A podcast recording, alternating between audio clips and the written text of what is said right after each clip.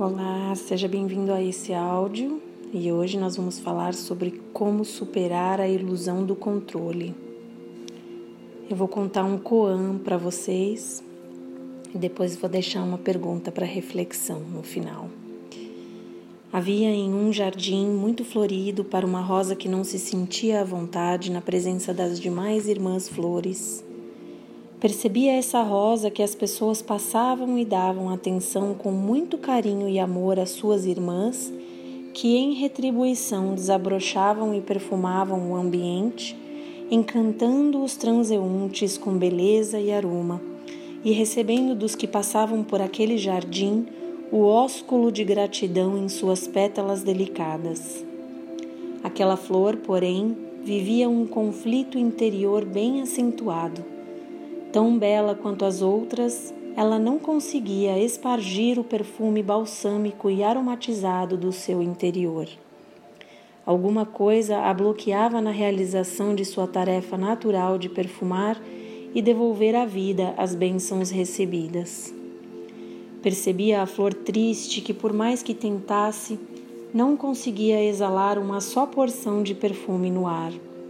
Sentia-se muito incomodada ao ver que as suas irmãs, após receberem o beijo de encantamento das pessoas, derramavam delicadas lágrimas perfumadas de gratidão que escorriam por entre as suas pétalas, descendo até a terra. A triste flor tomava aquela atitude emocionada das suas irmãs como sentimentalismo exagerado. Bem grande eram a sua dor e a sua tristeza por não conseguir se exprimir assim na vida, posto que para isto ela havia nascido, para ser uma expressão da presença de Deus entre as flores do universo. Assim foi que resolveu se deixar consumir em tristeza e amargura ao seu eu profundo a seiva da vida e desejava arrancar-se da terra. As demais irmãs flores, percebendo a angústia e a dor daquela florzinha triste e fragilizada, perguntaram-lhe: Por que te fazes tão inimiga de ti mesma? E ela respondeu: Eu não tenho sentido, não posso produzir os perfumes que vós produzis, sou estéril e sem qualquer significação para a vida. Mas vós recebestes a oportunidade de florescer e perfumar, mas a mim ninguém vem beijar sou esquecida. Naquele instante, a flor mais sábia do jardim, inclinando-se até sua irmã, disse-lhe: Minha irmã rebelde e arbitrária, de onde pensas que nosso aroma vem? De onde imaginas que recebemos a capacidade de aromatizar o ambiente? Respondeu a florzinha fragilizada e triste, da vontade da natureza excelsa, que lhes deu algo que eu não recebi. Então a flor sábia sorriu e disse: Mas porventura não estás fixada na mesma terra que nós? Não lançaste as tuas raízes no mesmo conjunto que nós? Não és também obreira da natureza como nós? Como podes te sentires tão deslocada da presença de Deus? Nesse instante, pela primeira vez, a flor fragilizada começou a chorar. Era uma sensação nova Nunca havia sentido as emoções de um choro sincero. Sentiu que as suas lágrimas escorreram por sua face e caíram ao chão, umidificando-lhe as raízes. Tão intensas e sinceras foram as suas lágrimas que, em breve tempo, em meio ao silêncio das irmãs flores, ela começou a sentir algo diferente que não sabia explicar ao certo, mas era totalmente diferente do que antes havia ocorrido em sua vida. Então, Percebeu que era um aroma, um aroma transcendente de vida, um aroma cósmico de existência.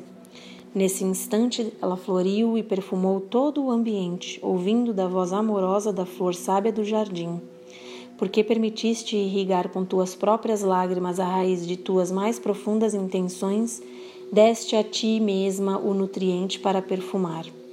E conta-se que naquele dia centenas, milhares de pessoas se aproximaram daquele jardim, pois foi tão intensa a energia e o perfume que de lá saíram que pensaram que havia nele a presença de um anjo. Então aqui fica a reflexão para vocês extraírem deste Koan, né? Um chamado para essa rosa triste sentir o fluxo da vida e deixar de lutar contra esse fluxo da vida, como tantas pessoas fazem, se segurando nessa ilusão do controle. Né? São dois pontos que se destacam no núcleo da ilusão de controle que dificulta a vida e a postura meditativa. Um deles tem a ver com as questões que a pessoa pensa poder controlar fora dela, as circunstâncias, a opinião alheia, o tempo, etc. O outro núcleo da ilusão de controle está atrelado às camadas internas do psiquismo e tem a ver com a ideia de que no, nos é possível dominar a mente e impor aos sentidos internos uma disciplina pela imposição, mas que, pelo contrário, somente com o trabalho da entrega se fará realidade, canalizá-los para a conexão profunda entre a consciência e a nossa mente. A mente, que está submetida aos sentidos sensoriais, deve ser auxiliar da consciência. Ela é imaterial, mas a sua relação com o mundo material é muito próxima. Nas primeiras expressões da consciência de si, a mente percebe a realidade pelos sentidos sensoriais, todos eles voltados para fora do ser. A visão, a audição, o paladar, o olfato e o tato são todos voltados para fora. A mente tem captado, desde a formação da consciência espiritual, enquanto individualidade no universo, essa ideia de que o que é real está fora de nós e não dentro da gente.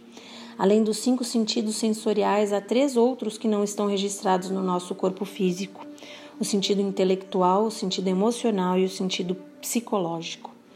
O sentido intelectual tem a ver com conhecimento, o que a mente adquire de conhecimento é muitas vezes interpretado como sendo a realidade, não apenas uma parte da realidade. Acontece também de a mente interpretar como verdade o que é apenas uma expressão parcial da grande verdade. E a mente, no sentido intelectual, é ainda submetida à memória que faz com que a pessoa se fixe nos acontecimentos. Arquive as sequências que aconteceram na sucessão do tempo, que é chamado passado ou faça uma progressão imaginativa acreditando ser o futuro. No sentido emocional, as emoções influem profundamente na nossa mente por meio das crenças e dos valores que a gente adquire. O sentido psicológico, por sua vez, tem a ver com a forma como o ser foi sendo construído na relação com a chamada realidade exterior. Queremos dizer que antes de darmos o salto profundo para a meditação, é bom saber que percorremos toda uma trajetória de relação com a vida exterior e a meditação requer empenho e entrega a outro tipo de relação com a nossa realidade interior. Gratidão, pessoal. Um excelente bom dia.